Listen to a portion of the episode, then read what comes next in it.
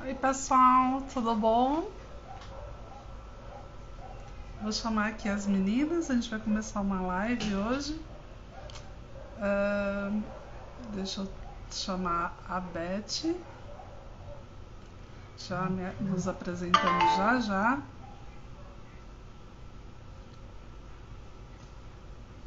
Chamar a Olga.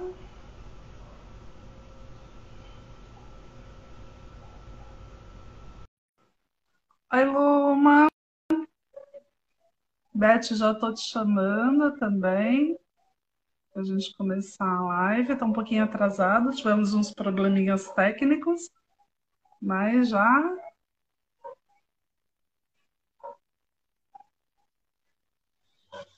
Receberam um convite? Está esperando a Beth e a Olga entrarem.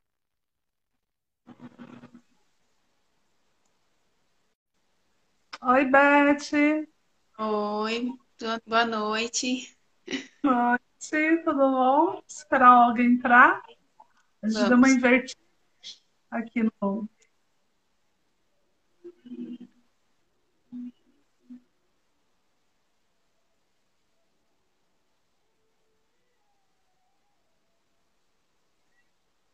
Olga.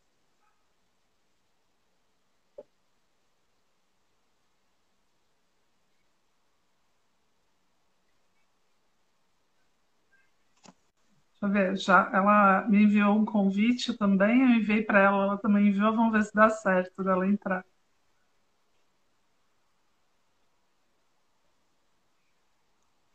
É... Olga está convidada já. Ah, agora, agora deu certo. ah, sempre o, o estressezinho de entrar, né?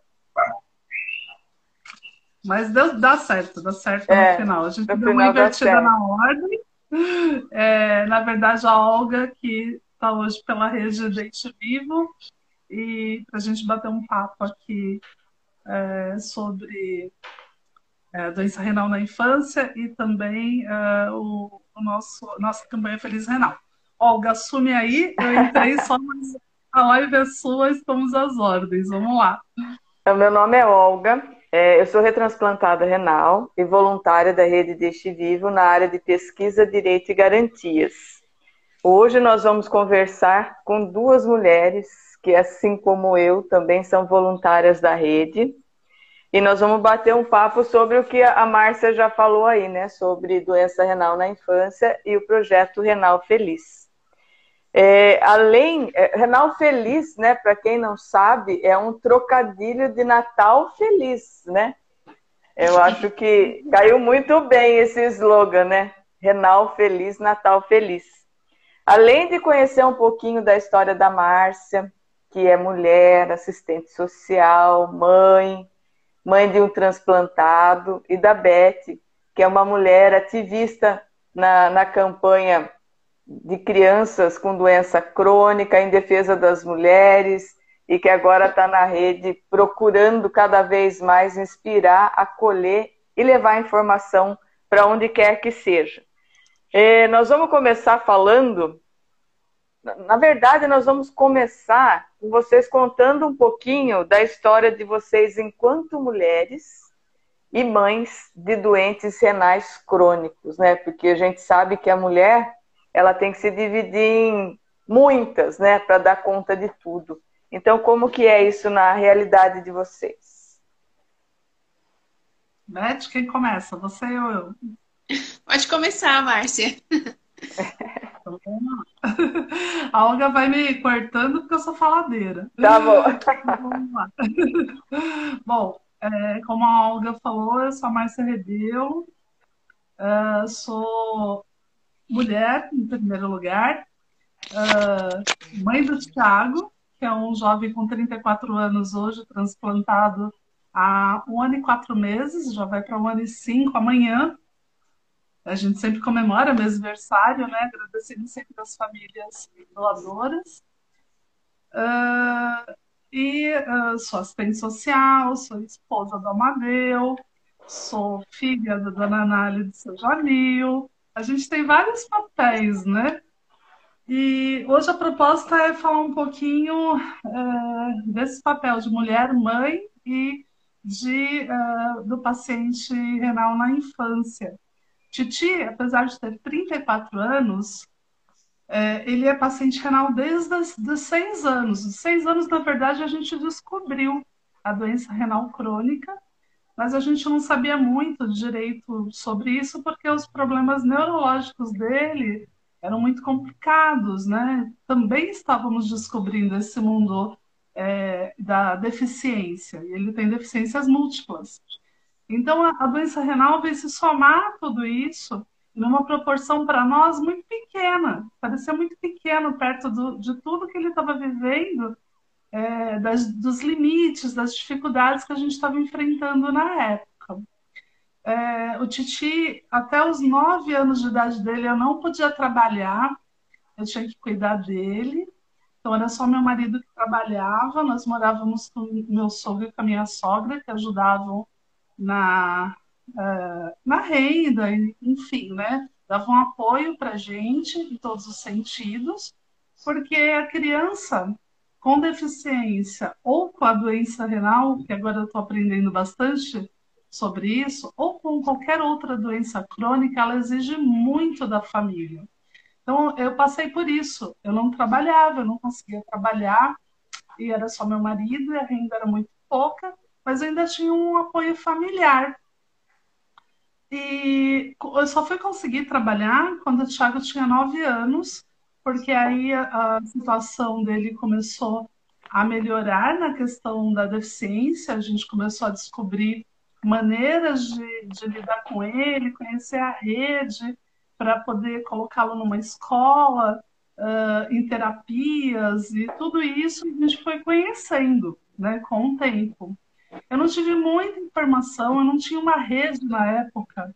Até hoje comentei com as meninas que sou privilegiada, que hoje, numa segunda situação limite da minha vida, eu tenho uma rede de amigos. Mas em consequência do meu trabalho, da minha vivência no trabalho, da minha vivência de verdade. Se eu continuasse como a mãe do Tiago, a dona de casa, eu não teria essa rede. Porque eu não conheceria essas pessoas. Só que isso também me trouxe algumas escolhas, né?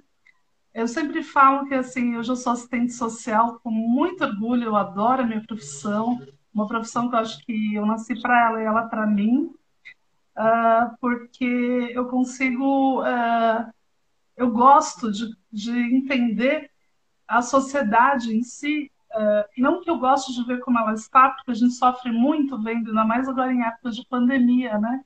A gente vê que piorou muito a miserabilidade, que muitas famílias uh, que estavam numa situação um pouco melhor economicamente, hoje elas caem muito de renda, muito desemprego. Então a gente vê é, muitas situações complicadas no caminho. Mas eu gosto no sentido de estudar a sociedade, de ver o homem dentro dela e os caminhos que a gente pode ter de potências para sair dela, né? E eu escolhi essa profissão porque eu cheguei até os nove anos do Titi sem ter uma assistente social que passou na minha vida. Eu nunca tive uma orientação, eu não sabia o que fazer, eu bati muito cabeça até poder aprender é, a rede, aprender a me virar, aprender meus direitos. Eu não sabia os meus direitos. Então, quando eu fui, quando o Titi estava pronto para ficar é, quando eu, eu falo que estava pronta para a gente seguir junto, não mais seguir eu para ele, mas a gente seguir juntos, eu fui procurar uh, estudar. Meu marido falou: Olha, é, você quer você estudar? Vai, né? E eu gosto muito. E eu fui procurar qual profissão que eu queria seguir. E aí eu encontrei o serviço social, descobri o que era, porque a gente tinha uma concepção totalmente errada do serviço social. É, e aí eu descobri que se tivesse passado uma assistente social no meu caminho, que tivesse toda essa vontade e luta de trazer a potência do outro, né? Eu acho que eu não teria passado tanta dificuldade. E aí eu segui nesse caminho. Bom, para seguir esse caminho foi duro, porque é, meu, minha situação de cuidado continua a mesma. O meu marido trabalhando e eu, é, como é que eu ia trabalhar, estudar e deixar o tio? Escola de dia e de noite, como é que faria para estudar? Eu contei muito com a ajuda da minha sogra no começo e depois ela adoeceu, acabou falecendo. E eu descobri que para mim poder trabalhar, eu ia ter que trabalhar em dois lugares. Um, para poder ter um apoio, um recurso para cuidar dele, para ter um cuidador para ele, e um outro trabalho para a vida mesmo, para o sustento, para a vida. Foram dias difíceis, porque trabalhei em dois lugares a minha vida inteira, desde os 11 anos do tio, eu trabalhei em dois lugares. Não é fácil, não trabalho porque quero em dois lugares, é porque não tem. O cenário é, para as mães cuidadoras é esse. Não tem muito. Se você não tem um apoio familiar, ou você escolhe não trabalhar e cuidar dessa, desse, desse filho, e aí você limita a sua rede social, limita a sua vida, e pior, limita seus sonhos. Né? É muito duro para a mulher isso. Ou você escolhe o caminho que eu escolhi. Eu sou feliz naquilo que eu escolhi, mas também tem um, um peso aí que é do cansaço, do estresse. Né? Mas tem um outro lado que é muito bom, que eu, eu sou muito otimista, sou poliana, né? Tudo para mim eu vejo muito lado melhor. O lado bom é o lado das relações, é o lado do, do cuidado que as pessoas têm é, do respeito, de te reconhecer também num papel de trabalho, né? Que isso também te faz feliz. Então, é, esse papel acabou entrando na minha vida a duras penas. É, o que eu ia te perguntar, Márcia, é que apesar dessa escolha, sempre fica aquele pezinho atrás do eu estou fazendo certo? Eu vou deixar meu Sim. filho? Eu vou receber crítica? Sempre fica aquele pezinho atrás, né? Ficou no começo, no começo ficou bastante, mas eu tinha passado por uma situação limite, né? A sociedade ela acaba colocando muita culpa na mulher é, daquilo que não deu certo, vamos dizer. Vivemos uma sociedade capitalista, infelizmente, e é, é assim que se pensa. Aquele que não é produtivo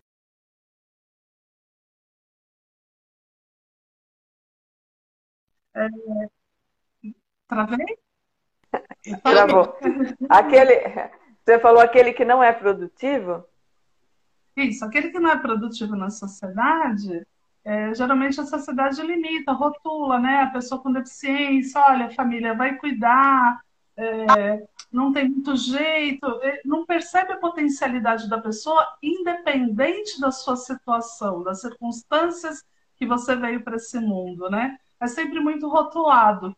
Então, é, eu, eu sofri isso no começo. No começo sofri muito, e aí eu tive um problema muito sério de anorexia, eu e meu filho, quando ele tinha sete anos, e eu descobri a duras penas, quase com a morte dos dois, que a gente não podia se submeter a isso, a gente tinha que viver junto, não para. Eu não vivo para o Tiago, eu vivo com o Tiago. O Tiago é meu filho, mas eu tenho meu marido, eu tenho eu, né? Em primeiro lugar, a gente tem que se amar em primeiro lugar para poder amar Para conseguir, outro, né? exatamente.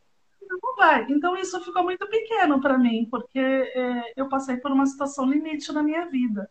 Então todo o resto eu segui muito tranquila, porque não me importava o que as pessoas falavam.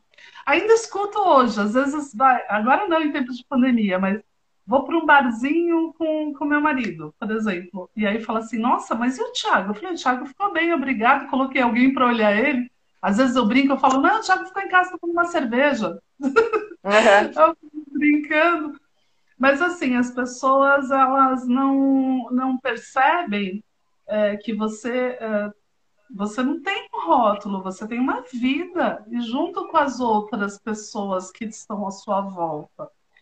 E eu fico pensando nisso tudo, em todo o caminhar que eu tive, né? Essa questão da doença renal, que veio agora para o Thiago, apesar dele ser um paciente na infância, veio mesmo aparecer agora na vida adulta, com 33 anos. Eu nem esperava mais, achei que tinha acontecido um milagre. Tá tudo bem, nada vai acontecer com ti.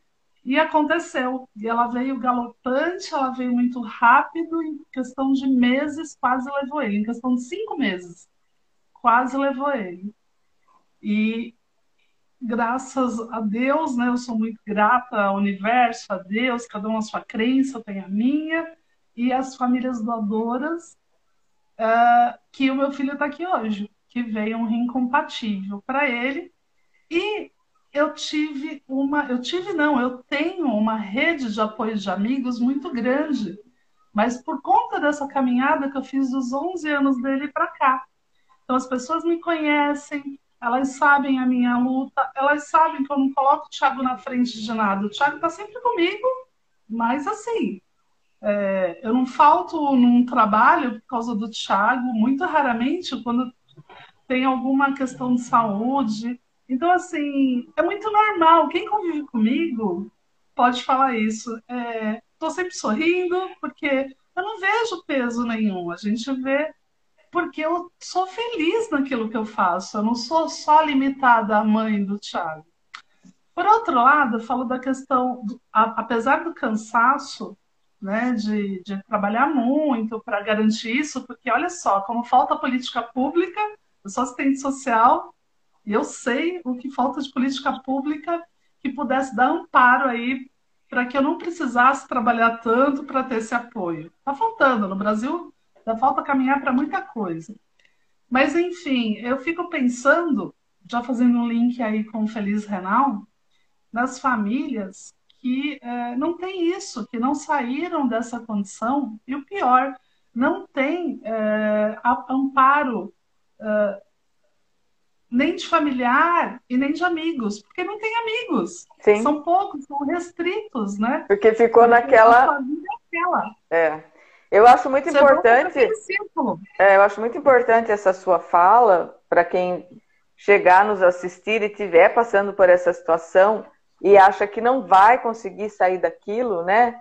Que é Sai. é importante que a gente tenha é, atitude para sair daquilo, né? Que às vezes falta atitude, às vezes você não tem nenhuma forma de sair, mas às vezes falta às atitude, vezes falta né? força. Sim. Às vezes falta força, às vezes falta apoio, é. às vezes falta crédito, porque a potência está aqui, ó, tá dentro de cada um de nós. A gente tem potência, sim. Mas eu, eu me vejo lá com o Thiago com seis anos, eu não me via. Imagina que eu imaginar esse caminho que eu ia ter trilhado. Eu, eu, estava preocupada com ele e com ele só. Eu nem existia nessa época. É isso que eu, eu ia falar. Nessa época. Você, a gente não sabe a força que a gente tem porque a não. gente está muito mirada no outro, né? Está muito na, na, rotina do outro, na vida do outro. Então a gente desconhece a força que a gente tem, né? E quando a Exatamente. gente desconhece essa força, a gente não consegue sair do casulo, né? A gente, aliás, a gente vai se encabrunhando, né? Vai se encabrunhando, uhum. vai vai ficando para dentro, é o que você falou. Você deixa de ter uma rede porque você não consegue sair dali. Exatamente. É muito importante essa fala sua de, de conquista, né? Sim.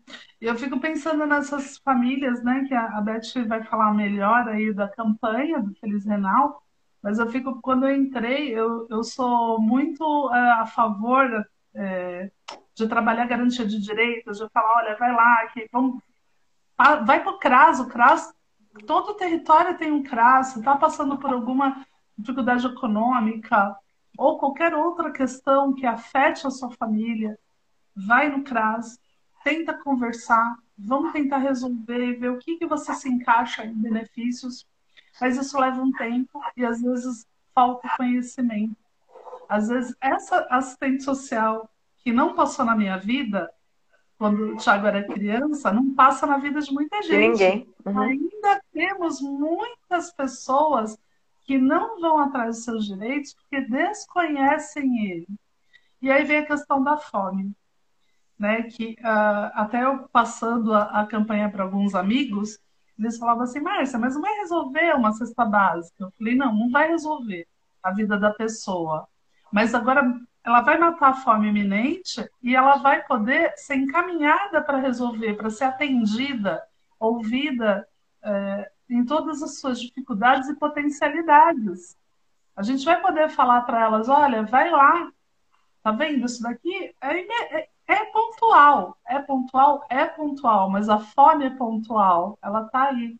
Então, por isso que eu entrei bem de cabeça na campanha, porque eu tenho uma rede por trás de mim de amigos, e essas pessoas não têm, tenho uhum. certeza que não tem. Se a gente for fazer entrevista com essas 100 pessoas que desconhecem seu direito, que está passando necessidade, que vai fazer uma hemodiálise, e guarda o lanchinho da hemodiálise para dar para o filho que ficou em casa, que é essa a realidade que eu escuto vocês falarem, Thiago não passou por hemodiálise, mas vocês, maioria de vocês passaram, vocês contam histórias que eu fico, nossa, onde está a rede de apoio dessas pessoas, né?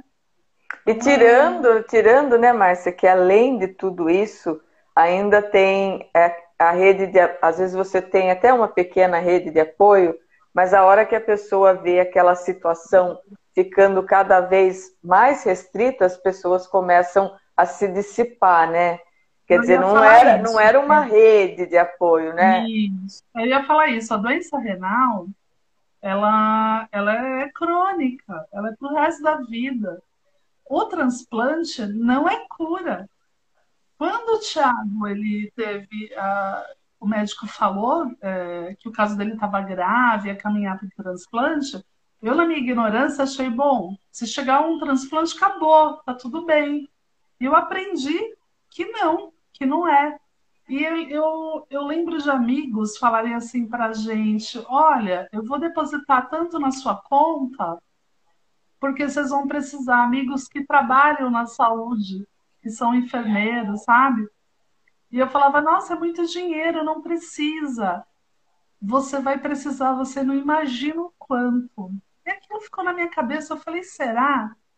Eu já tenho um gasto muito grande com o Thiago na questão neurológica, porque os remédios são caros, tem a cuidadora, então eu tenho a vida organizada para isso. Quando veio a renal, eu falei, ah, é transitório, né? E não é. E não é. O gasto é enorme.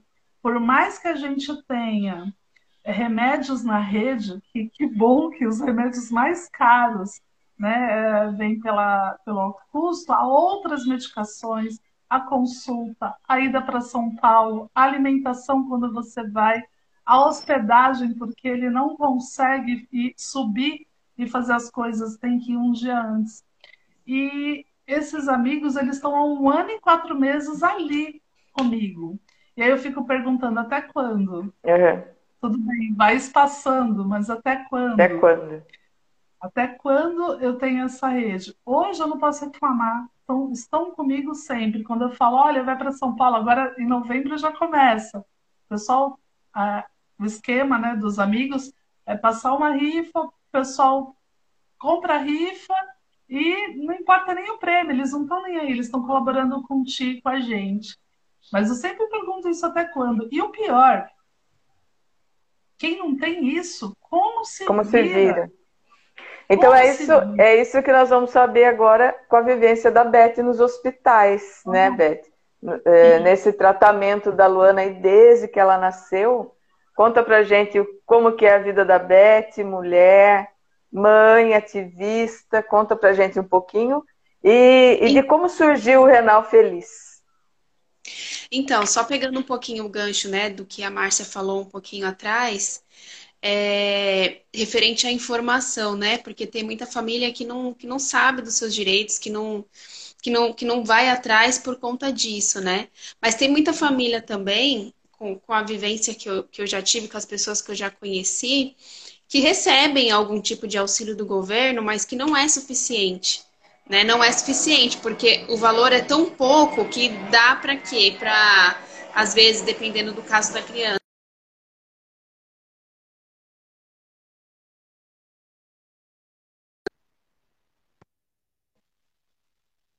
Para o restante, assim, pro, eu diria para as outras coisas que também são importantes, é, a, a, esse valor que o, o governo disponibiliza para isso é, é, mínimo, é muito pouco, né? Porque é essas famílias né? precisam, é, precisam de, de muito mais, assim, né? Só pegando esse gancho. E pegando mais um gancho, né? É importante tudo isso que a Márcia falou, porque importante para mim, assim, porque eu vejo que a Márcia passou uma fase que eu estou passando essa fase e é, e é importante é, ela falar porque dá uma esperança assim pra gente, né? Fala assim, nossa, vai passar, né? Realmente é uma fase e vai passar e vai chegar o meu momento também que eu vou poder ir trabalhar, vou poder, sei lá, fazer alguma coisa que eu gosto também, né? Então eu queria agradecer até ela por, por, por ter é, trago né, essa, essa fala, assim, foi importante. E eu me chamo Elizabeth, sou mãe da Luana. A Luana tem sete anos e tem praticamente sete anos que ela tem insuficiência renal crônica, né? Contando assim, resumidamente, um pouco da história assim da Luana. A Luana nasceu normal, de parto normal, é, com sete dias de vida, né? Que ela já tinha ido para casa, ela teve uma febre a gente levou ela para o hospital para investigar essa febre. Chegou lá, é, fez, reviraram ela toda e não acharam nada. Com os dois dias que ela estava internada já é, para ser liberada, né, para ir para casa, ela teve um choque séptico, né, uma infecção generalizada. Ela ficou extremamente grave, já foi com urgência para UTI. E, e desde então ela ficou durante seis meses, né, na UTI porque ela melhorava de uma infecção, pegava outra, melhorava de uma infecção, pegava outra. E aí o que aconteceu? Nesse, nessa primeira internação dela já na UTI, ela já começou a fazer a diálise, né? A diálise peritoneal, porque ela já teve parada dos rins. E por conta dessas infecções, né, que ela tinha, melhorava de uma infecção, pegava outra, ela ficou com essa lesão renal, né? Ela, ela ficou com a insuficiência renal crônica. É, isso é que os médicos disseram na época, né? A gente não, não, não é, até hoje não identificou se, se ela já tinha nascido com alguma coisa, não, nunca foi identificado nada em nenhum exame dela. É, no meu pré-natal sempre foi tudo normal, né? E aí, com seis meses, ela teve alta, não precisou mais fazer diálise e começou um tratamento conservador, né? É, ela, ela tem ainda uma suspeita de imunodeficiência, né? Eles, eles acreditam que foi uma imunodeficiência transitória por tudo que ela passou na época que ela ficou internada, né? E ainda está em investigação. E ela, é, por conta dessa suspeita de imunodeficiência, ela só foi liberada, né, para ter contato com um contato mais próximo, assim, com outras pessoas. Tanto que o que a gente está vivendo agora na pandemia, a gente já viveu até os três anos de idade dela, porque era muito álcool em gel, não podia ninguém é, doente encostar, ficar perto dela. E ela só foi liberada, né, para ter esse, esse convívio social com outras crianças e para a escola com três anos de idade. E aí foi quando eu comecei a colocar, é, eu coloquei ela na escola com, com uns três aninhos de idade. E aí ela começou, com, com dois anos de idade, né? Antes dela ir para a escola, ela começou a ter crises convulsivas, né? Com dois anos de idade, ela começou a ter crise convulsiva. É, começou o tratamento, né? Que, que interrompeu as crises. É, ficou mais tranquila e com três anos eu comecei, eu levei, ela ficou um ano sem crise, com três anos eu comecei a levar ela para a escola. E quando ela começou a ir para a escola, ela voltou a ter as crises convulsivas. Então ela não chegou aí direito assim para a escola, né? Normalmente foi um ano bem complicado assim, porque a gente não conseguia ajustar um remédio para ela, o remédio teve que trocar e, e, começou a ter muito efeito colateral. Então ela ficava mais em casa e internada do que ia para a escola, né? E aí, com quatro anos de idade, estabilizou um pouco mais as crises, né? Não, não teve mais, ficou mais tranquilo, né? Ela começou a ir para a escola. Quando foi no finalzinho do ano, ela teve uma pneumonia, é, que, uma, uma pneumonia com água no pulmão, né? Então ela precisou colocar o fazer a drenagem, né? Ficou mais um mês internada e, e, e daí em diante ela também não foi mais para a escola, né? Então o convívio dela com com, com a escola, assim, foi muito pouco mesmo, né? Foi muito restrito. E quando ela ia começar, né, que a gente tava, nossa, agora vai, né? Eu tava até com esperança, tipo, ah, eu vou poder voltar a trabalhar, alguma coisa do tipo. Aí entrou a pandemia, né? Então, é, sempre foi assim, né? Eu, é, a forma que a gente se vira, virava aqui em casa, eu sempre arrumava alguma coisa para fazer, para vender. Eu ia vender salgados, ia vender cosméticos, ia para tentar ter alguma renda, né? Porque no caso dela, ela nunca foi, nunca foi possível receber nenhum tipo de auxílio do governo, né? Porque o governo ele só libera o auxílio para quem faz hemodiálise, né? E que não é o caso dela. É... E assim, esse é um pouco assim do, do resumo assim da história da Luana, né? E, e assim, a sua vivência no hospital, é... qual é o papel da mulher, você vê, da mulher mãe, da mulher é... que está ali junto com o filho? Qual, como que você vê isso? Olha, eu diria assim que nessa essa minha vivência assim de internações, eu diria que assim 98% é a mãe que está lá, né, no hospital, que está lá acompanhando o filho.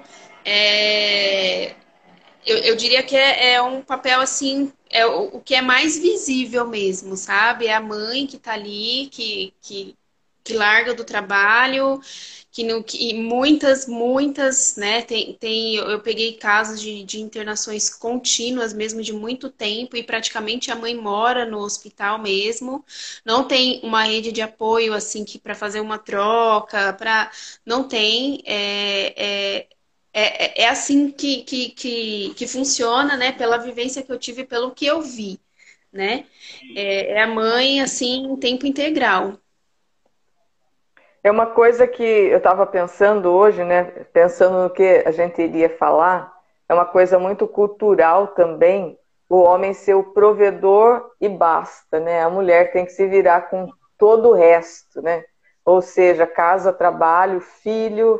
É, agora com a pandemia, a mãe também virou professora em casa por causa das aulas online. E aí, quando você tem um filho com uma doença crônica, isso triplica de uma forma assim estrondosa, né? Porque primeiro que você tem que ir e vir com esse filho, sabe lá de que forma, né? De condução, de, de táxi, de carro próprio, tudo isso demanda um custo. Segundo, que todo o trabalho de casa está esperando ela quando ela voltar, né? Terceiro, que ela tem que ser esposa, né? Então, a hora que o marido chegar, você tem que estar com um sorriso no rosto, porque é isso que a sociedade espera da mulher, né? Então, eu acho é, que essas facetas da mulher acabam que vai minando também a saúde dela, né? Vocês Olha, podem dizer melhor. Permi né? Permita-me colocar uma pimentinha nessa situação. Cabe à mulher também é, educar os seus filhos para que seja o contrário. Eu tive uma sogra que eu tiro o chapéu. Ela educou o meu marido, ele é parceiro. Aqui em casa não tem quem fica com o trabalho de casa e quem trabalha. Aqui é dividido. Eu vou te falar que ele gosta mais de ser dono de casa do que eu. eu prefiro trabalhar mais fora.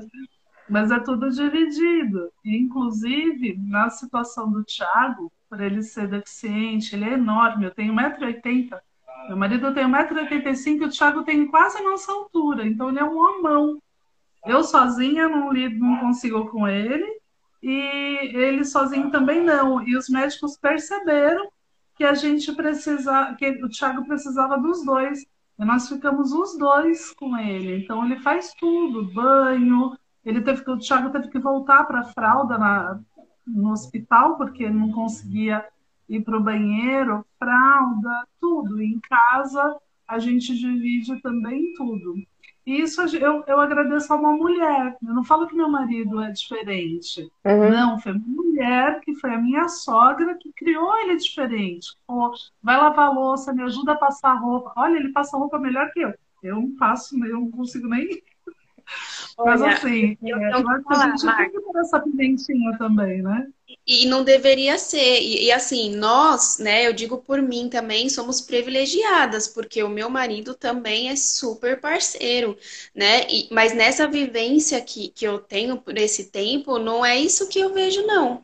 Sabe, a não, grande não é. maioria das mulheres são mães solo. A grande maioria. É então, assim, é, é, eu fico imaginando, eu fico me colocando no lugar delas, porque eu tenho um marido que é parceiro, né? Eu, eu não gosto de é. falar que me ajuda, né? Ele faz a, a parte ajuda, dele, faz, é. porque não existe ajuda, né? É, é, é somos uma, troca, uma família, né? moramos na mesma casa, então a, a, é, a casa precisa ser cuidada pelos dois, né? E, e nas outras, né, nas outras pessoas que eu conheci, não é assim que funciona, né? É só a mãe ou se tem o pai, o pai somente trabalha e muitas vezes não sabe nem o que está acontecendo com o filho, né? Então é, é, é, é, eu me coloco, sabe, nesse, nesse, no lugar delas, de, nesse papel de imaginar se é difícil para mim, né? Se é desafiador para mim, que eu tenho um parceiro que está ali comigo, eu fico imaginando para essas mães que não têm, sabe, que não tem. E foi daí, dessa, pegando essa ponta, foi e daí. É a maioria, que... né? Que é a maioria. É a maioria. A maioria. O Feliz Renal. Então fala pra gente do Feliz Renal. Então, foi, foi, foi pensando nisso que surgiu o Feliz Renal, né? Porque o ano passado, o meu marido, ele trabalhava de fazer um bico, né? De motorista de aplicativo, na época que começou a pandemia. E aí, logo que começou a pandemia, a gente estava muito assustado, tava, todo mundo com muito medo, né? Inclusive, foi orientação médica também ele, ele ter parado de trabalhar, né, como motorista de aplicativo, por ser uma, uma profissão que ele estaria ali mais exposto, né? Por conta da Luana, a gente não sabia o que estava acontecendo, ele parou, né, de trabalhar e ficou em casa, né? Mas eu, eu, eu me coloco nesse lugar de privilégio porque a gente sempre teve uma família que ajudou a gente financeiramente, né? Então, é, esse tempo todo que ele ficou parado, a nossa família sempre esteve ao nosso lado. A gente, claro, recebia o auxílio emergencial, e, e, eles estavam ajudando a gente financeiramente, que permitiu que ele pudesse ficar em casa, né? Porque a gente uhum. sabe também que teve muitos pais que não, não puderam e teve, tiveram que se expor e acabaram passando Covid para os filhos, né? É... E aí a gente começou a pensar, né? Começou a refletir sobre isso, sabe? Porque a gente queria, de alguma forma, trazer algum, algum conforto, algum carinho para essas famílias que, que, de alguma forma, é, não tinham esse privilégio de, de, de poder ficar em casa ou de estava em casa porque estava com medo, mas estava passando algum tipo de dificuldade, né? Ah, o que, que a gente pode fazer? Eu sempre quis, né, fazer algo é, é, voltado, né, para essa bandeira, para as mães, para as crianças renais. Só que eu nunca tinha parado para pensar o que, que eu poderia fazer, né? Eu sempre, sempre fui engajada é, nessas essas áreas sociais, né, é, fazendo, sempre fazendo alguma coisa que, que estava ao meu alcance, mas eu nunca partiu algo assim, né, de, de mim, assim, alguma coisa.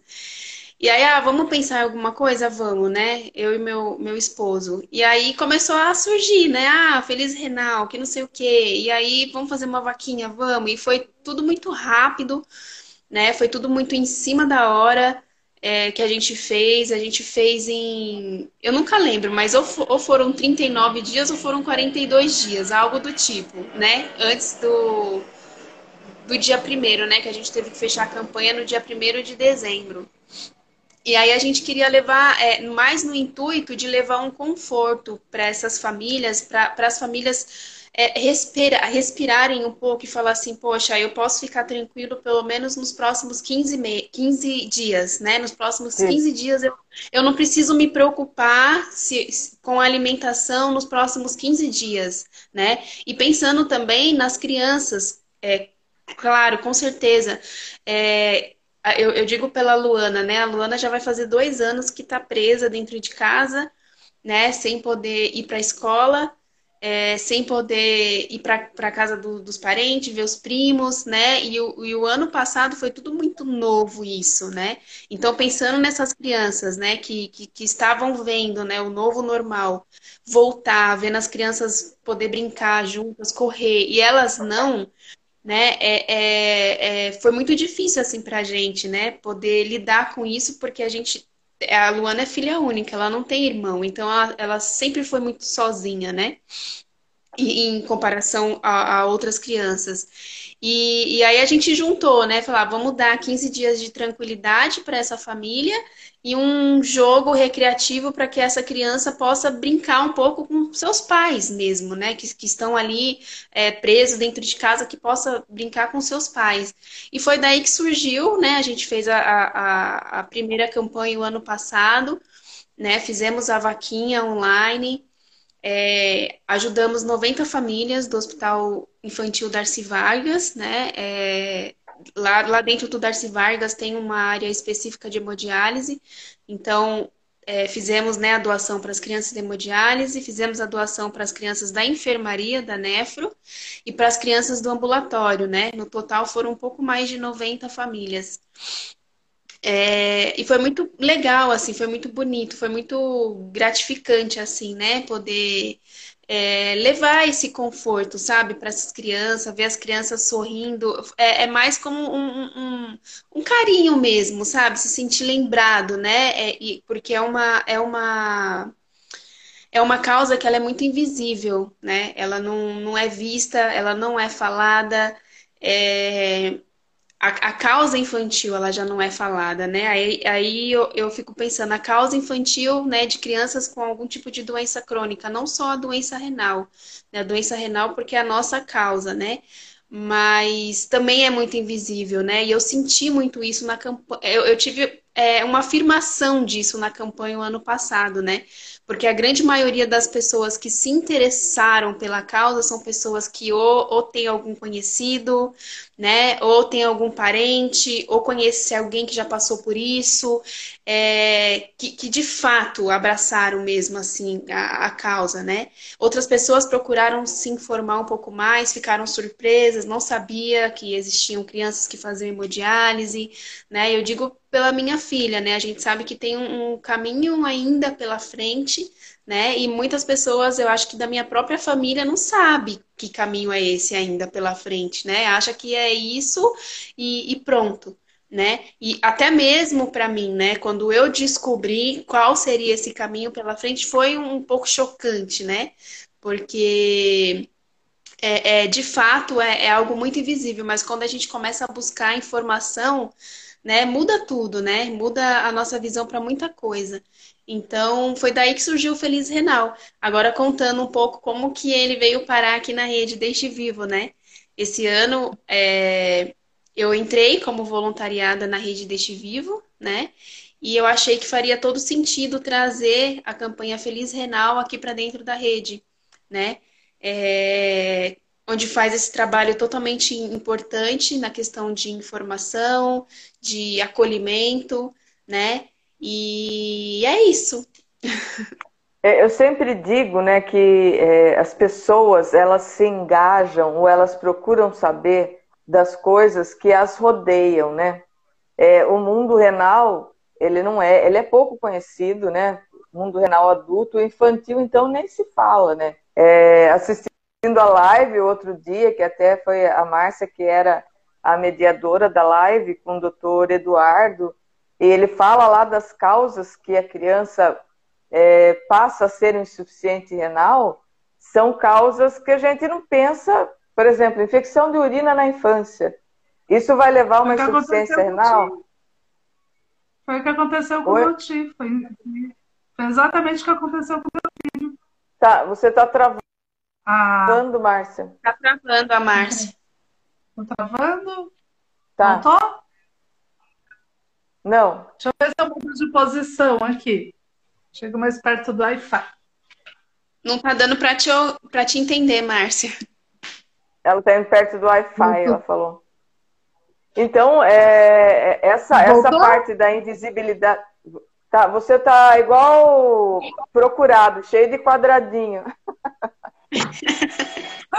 oh, meu Deus, procurado é ruim. Não voltei. É, essa, você, agora sua voz voltou, mas sua imagem não. Ah, tá. Essa invisibilidade é, é por conta do desconhecimento. Agora você voltou, mais. Do desconhecimento, da falta de informação, né? A gente só procura saber aquilo que nos aflige, que nos ataca, né? Se, não, uhum. se isso não faz parte do nosso universo, não tem por que eu querer saber. Isso é a sociedade, é assim, né? Sim, e em alguns momentos passado, eu, eu senti assim, é, é, extremamente cansada, sabe? Com uma vontade de desistir, porque esse trabalho é, é, exaustivo mesmo, sabe? De você ficar ali correndo atrás de doação, né? Explicando, falando. Ele é extremamente cansativo, porque muitas vezes, nem sempre, você vai lá e recebe algo, né? Que você que você está pedindo. A maioria das vezes é, é, as pessoas viram as costas, porque não é aquilo que, que ela, não tem a informação, não tem o conhecimento e não interessam para elas, né? É, então, assim, é, é, é, muito cansativo, sabe? Precisa de muita resistência e a gente está aí para isso.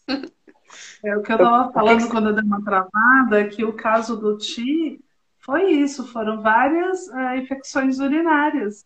E a gente nunca imagina que uma infecção urinária pode causar todo esse estrago.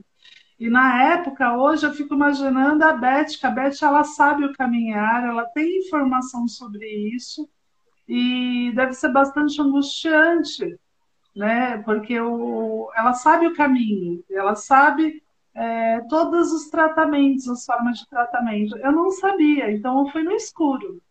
Eu não sabia, só tinha uma informação de que na adolescência ele ia fazer é, chegar a hemodiálise e transplante, mas não chegou e eu achei que estava tudo bem, está curado, né?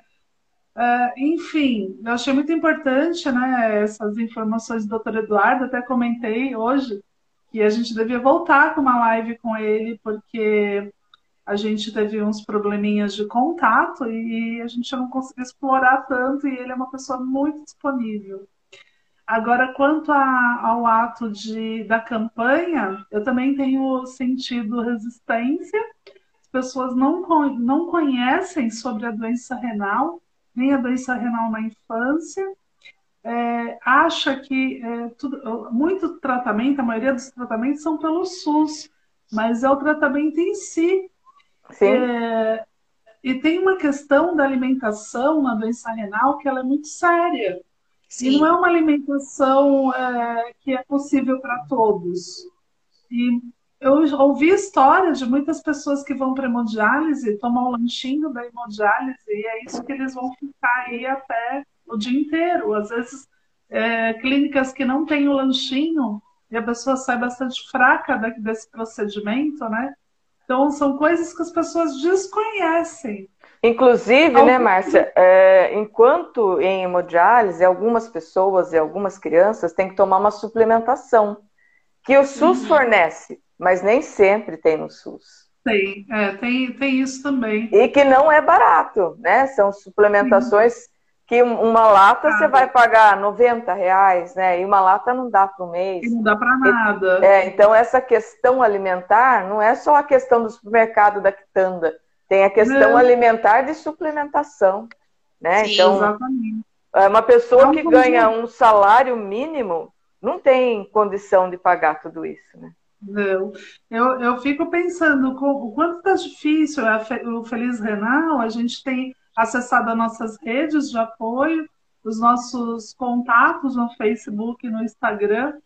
E às vezes eu falo assim, é, a gente tem a campanha do um real. Gente, um Pix de um real não é nada, né, pra gente, mas se uh, mil seguidores meus do, do Face, mais uh, ah, 500 mil de outros, todo mundo fizesse isso, não ia custar nada. Mas por que as pessoas não fazem? Talvez por falta de conhecimento. Então, por campanha... falta de conhecimento e também porque hoje, né, com a atual situação, que a gente está pós-pandemia, que ainda não é pós, mas já se está falando, né, na nova normalidade, é que a gente está vendo muito pedido de ajuda também, né? Então as pessoas acabam que se dividem, né? É, cada uma Sim. vai para o lado que lhe, lhe que toca pode, mais. É. Então mas, tem essa questão também, né?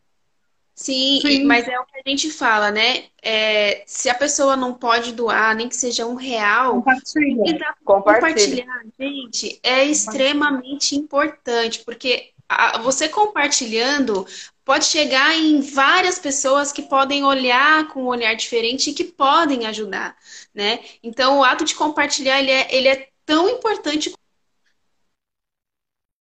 Eu queria passar alguns dados da, da nossa campanha o Renal Feliz visa a Mar... Voltou, mais Caindo, né? Voltou. É, o Renal Feliz, ele visa arrecadar 7 mil reais. Beth, para que, que são esses 7 mil reais? Esses 7 mil reais, a gente vai comprar cestas básicas, né?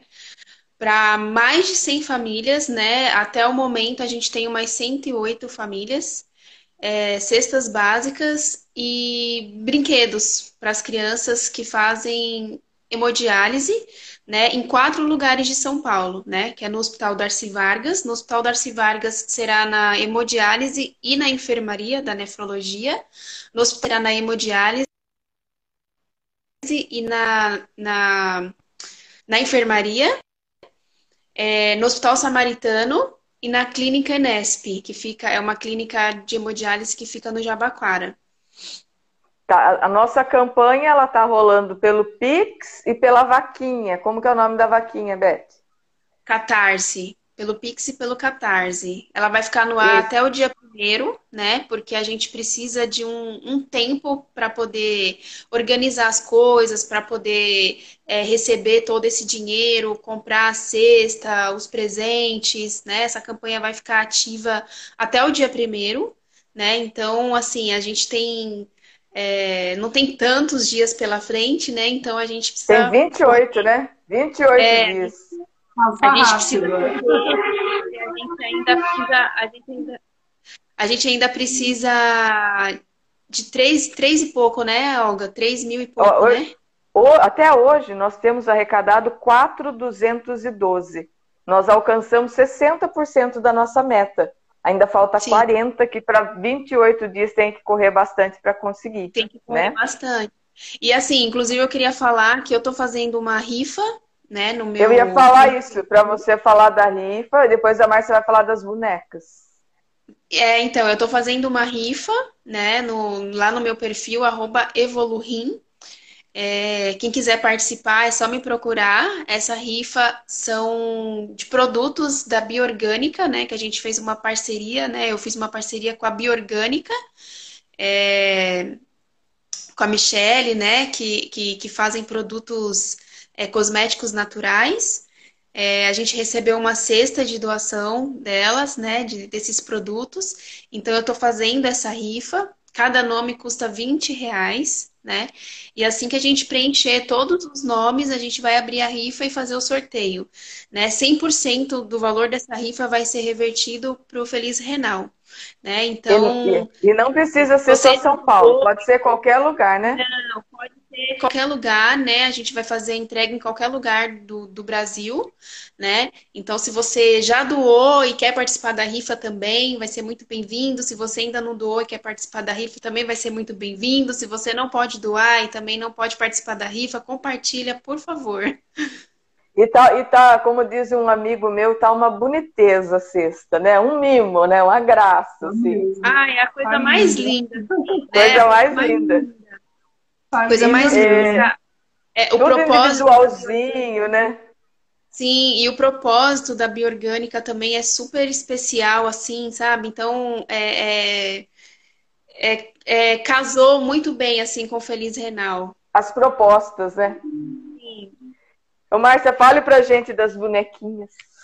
Então, rede é tudo, né? E a gente, quando foi compartilhando, como a Beth falou, compartilhamento gera compartilhamento. E cheguei numa pessoa que eu não conheço, a Cláudia, que ela faz umas bonecas lindas de feltro, mas é muito mimosa, muito linda mesmo. E essas bonecas, elas, é, elas são feitas, as pessoas do 20 reais para ela, para ela comprar o material, e ela faz a boneca e ela doa para uma criança é, que está em situação de vulnerabilidade.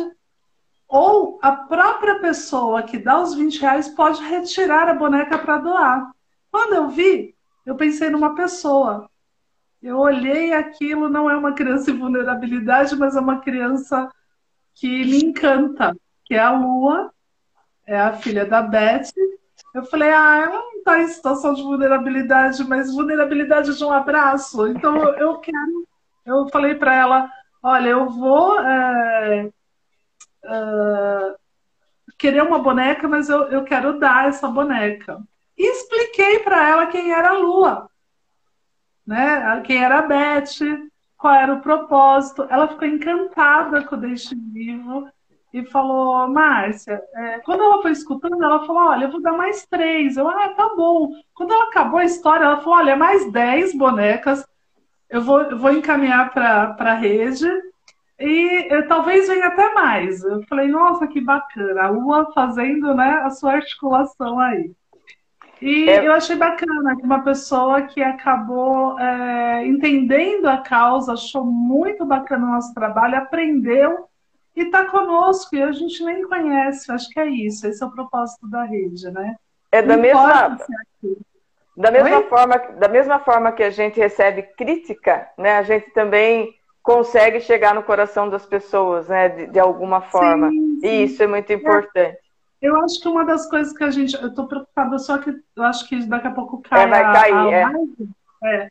É, é só duas coisas. Eu acho que primeiro da gente ressaltar que tudo na rede Deixe Vivo é com muita transparência. A gente já fez a, a doação de 54 cestas básicas e ela foi fotografada, ela foi. Uh, uh, mostramos, uh, prestamos conta com conta. as pessoas que, que doaram, né? E assim vai ser o Feliz Renal também, tudo é com muita transparência. Nós não ganhamos nada com isso, somos todas voluntárias. Nós ganhamos é, com conhecimento. Quando a gente propaga o conhecimento, a, a partir dessas formas, né, ou de ações, ou de contatos, ou de um diálogo, ou de uma live, a gente está trazendo, acho que, oportunidade para todos de conhecer essa, o mundo renal, porque todo mundo pode ter alguém conhecido ou até passar por isso, ninguém está livre na pandemia. Muita gente passou por isso, porque o vírus atacou muito a questão renal. Então, acho que é esse o nosso propósito. E, então, eu queria ressaltar muito isso, que nenhuma de nós ganha nada com isso, a não ser o conhecimento, conhecimento. Acho que é e, isso o conhecimento ele é, ele é muito ele é muito importante para o crescimento, né? Quanto mais você conhece, mais você expande o seu campo, né? De, de visão, você muda as suas atitudes. É, eu queria falar, né? Que quando é, é, quando a gente doa, o sentimento de gratidão também não é só daquele que recebe, é muito mais de quem doa, né? Que você sabe que você que você está fazendo um ato de solidariedade e você está se pondo no lugar do outro, né? Naquela situação de vulnerabilidade que ele está naquele momento, você está querendo, de alguma forma, é, acarinhá-lo de alguma forma, né? Você está falando, não, eu sei o que você está passando, eu vou te ajudar. Então, quem puder, como a Beth falou, doe, não pode doar, compartilhe, que para nós é muito importante. É e é isso, isso meninas. Eu agradeço muitíssimo Apesar de não ter conseguido entrar pela rede, a Márcia entrou, nós conseguimos nosso intuito. E quem não, quem não pôde nos assistir hoje vai ficar gravado. E quem não puder assistir, ouça como a Beth faz, né, Beth? Ouça pelo, podcast, pelo né? podcast, que está no, no Deezer e no Spotify. Márcia, eu vou mandar para você Sim. a capa para você gravar aí a nossa, tá nossa live, tá bom? Um beijo, Ótimo. meninas. Até mais. Obrigado, obrigada, meninas. Tchau, tchau, Márcia. Tchau, tchau. pessoal.